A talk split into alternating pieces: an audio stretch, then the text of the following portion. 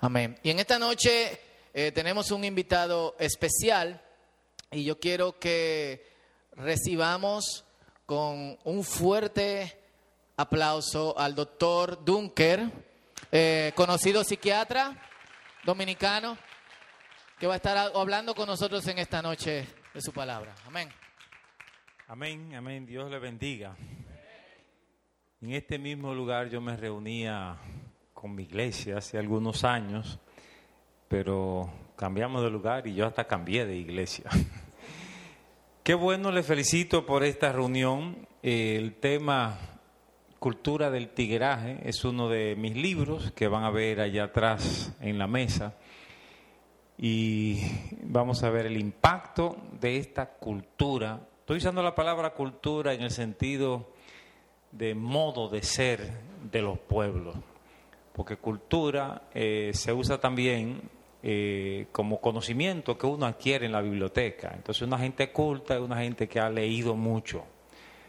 Pero antropólogos, sociólogos y otros estudiosos hablan de cultura como el modo de ser de un pueblo. Entonces la cultura del tigueraje eh, quiere decir el modo de ser de los dominicanos ha llegado a ser eso que está ahí.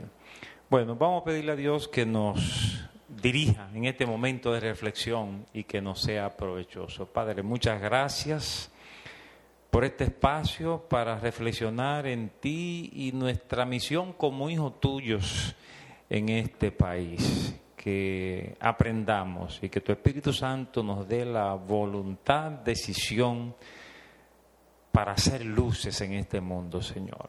En el nombre de Jesús. Amén.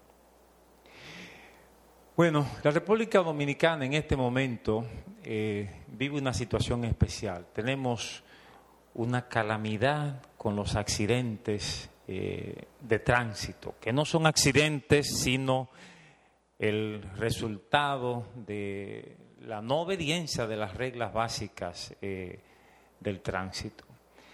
Estamos también en una situación de violencia, violencia en las calles. Nuestras casas se han convertido en cárceles porque estamos ahí encerrados con toda clase de protección. Después que me robaron como tres veces, ahora mi casa es una fortaleza. Para usted entrar hay varios, varios candados que tiene que romper. El problema es que ya como dos veces me he trancado allá arriba con la llave abajo. y, así me doy cuenta que mi casa es una cárcel. Hay violencia. Los sitios que antes eran sitios tranquilos, como, como la casa, se ha convertido en los últimos años en República Dominicana el lugar más inseguro para la mujer. Una mujer tiene cuidado al salir a la calle porque tiene menos fuerza que los hombres, pero hay más riesgo de ser atacada en su casa que en la calle, estadísticamente hablando. O sea que estamos realmente ante una situación alarmante. Las escuelas, que antes era un sitio donde uno podía decir, déjame mandar a mi hijo a la escuela, ahí me lo atajan y ahí no pasa nada.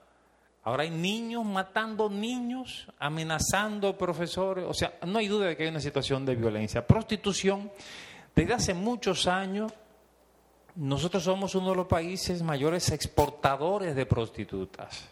Si usted la puede encontrar en el mundo entero y parte de, nuestro, de nuestra balanza eh, económica tiene que ver con esas prostitutas que estamos exportando por todo el mundo. Alcoholismo, hay un auge de alcoholismo. Si usted va a los barrios y a los pueblos pequeños los domingos, eso es un desorden en la cantina, la gente tomando, y lo mismo está pasando con las drogas. También el suicidio, ustedes lo han visto en la prensa, se está hablando de un incremento de suicidio y lo mismo enfermedades psicosomáticas. Están diciendo los médicos, ustedes lo han visto en la